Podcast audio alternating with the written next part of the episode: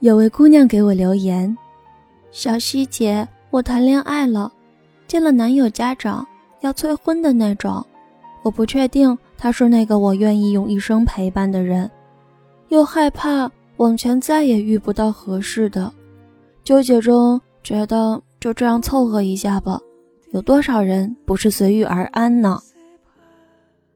于是我早晨四点半爬起来奋力打字，就是为了告诉你。很多人都不愿意凑合着过掉这一生。我刚工作时遇到一位女上司，三十八岁，以那时的经历看，简直天文数字一样的年纪。她第一天上班就给足我们惊喜与惊艳，简直明媚照人。一头乌黑讲究的披肩长发，卡其色长裤、白衬衫，鲜艳的丝巾，身材高挑。笑容开朗，声音清脆，外形好似一书女郎。他听到我们称工作组里三十岁不到的男同事“老王”，立刻反抗了。你们不会叫我老 C 吧？太难听了，叫 C 姐姐，不是 C 姐啊！C 姐听着像黑帮女老大。我幼小的心灵乐歪了，觉得三十八岁要是这样好看。我也不贴面膜和时间抗衡了。他带着我做项目、出差，说起生活里的点滴，比如大学和篮球队队长恋爱，忍了三年两地分居，直到他变成孩子爹；比如女孩要多挣钱、多读书、穿漂亮衣服、看美好世界，千万不要轻视财富，至少高考和财产都是我国。相对公平的衡量普通人能力和水平的标尺，尤其对细节或者关键坚决不能凑合。这句话我后来才有了切身体会。他的级别可以住单间，有几次为了和我聊天，两人一块儿订了套房。我看到他旅行箱里的内衣，全部成套，精心搭配。每晚睡前，他在脚上涂厚厚的护足霜，吸收后套上棉袜睡觉。早起一张面膜，上妆方便，神采一整天。他笑着解释，在别人看不到的地方讲究，才是真正善待自己。一次出差同居，他接完电话，神色立刻变了，冷静里的惊慌。儿子在楼梯不小心摔了一跤，于是我才知道他十岁的儿子。五岁时车祸，右小腿截肢；孩子七岁时，篮球队队长和他离婚，带走现金，留下房子。孩子现在跟着他和外公外婆一起生活。我实在无法把如此厄运和一个明亮的人联系在一起。那天晚上，我们聊了很多，从一个女生的大学时代聊到初入职场，聊到爱情、婚姻、命运和意外。他说：“孩子和离婚是两重巨大打击。孩子出事的时候，身边至少还有他；他走了，心里真的空了。当时也觉得未来就这样凑合着过吧，还会有多少光明呢？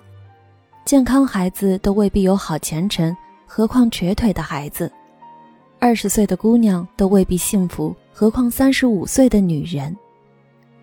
那段时间，他老得特别快，白头发拔一根长一束，心里像打了麻药，无悲无喜，无痛无泪。父母背着他商量多攒些钱，给他留个后路。他说的时候，先笑起来了。三十岁的人靠两个快七十岁的人赚钱，也太失败了。他挣扎着爬出凑合的人生，活成现在的样子。当女人还是女孩的时候，不太明白自己的一生其实只是由几个关键环节组成：亲情、学业、职业、爱情、婚姻、子女、朋友。那些貌似漫长的时光，都在为这些要素积聚能量。在不该凑合的事情上凑合了，未来也就只能凑合了。在核心环节认怂了。人生也就真的认怂了。谁都有迷茫无措，甚至被生活的巴掌扇晕的时候。其实你是在和困难赌一口气，你的气势强过他，他就被你踩在脚下；你被他的气势压倒，想凑合了，就永远都被他踩在脚下，被他整得服服帖帖，直到成为面目模糊的中年人，最终变成目光浑浊的老年人。精气神儿都被那些或许只是阶段性的挫败磨损殆尽。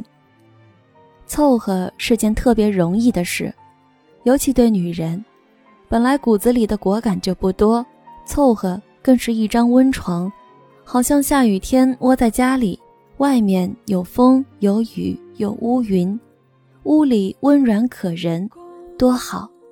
可是。风雨总会停，门外还有阳光、蓝天和广阔的世界。凑合惯了，你便懒惰的再也不想多行一步路，多看一片风景。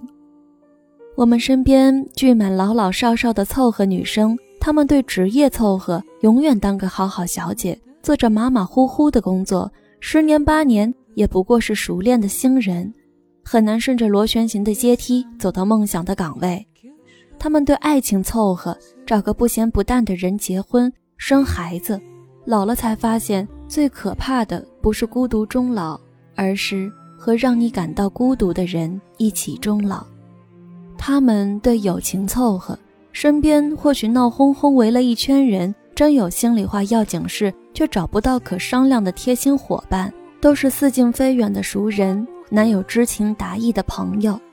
对亲情凑合。懒洋洋，寡淡淡，终有一天子欲养而亲不待，心里的后悔在某个被欺负而无人诉苦的晚上蔓延。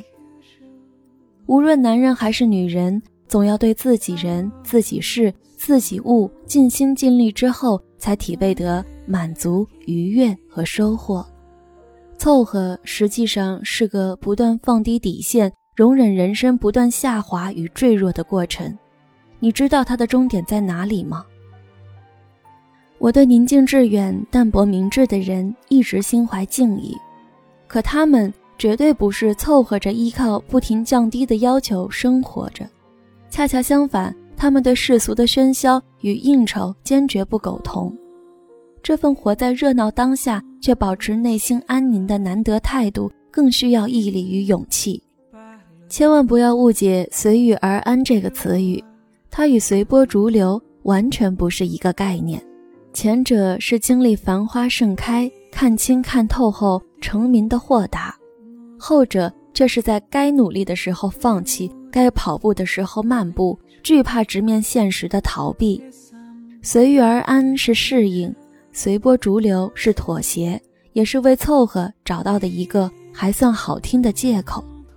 岁月像一条波浪线。起起伏伏，高高低低，高峰时期春风得意，马蹄疾不难。难的是在谷底时分，依旧愿意抬头向上，努力仰望，攀爬，不凑合。在关键环节不放弃，永不错失站上高峰的机会。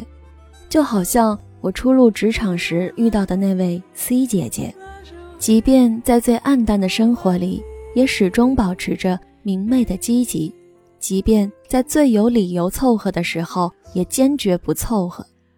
欲达高峰，必忍其痛；欲戴王冠，必承其重。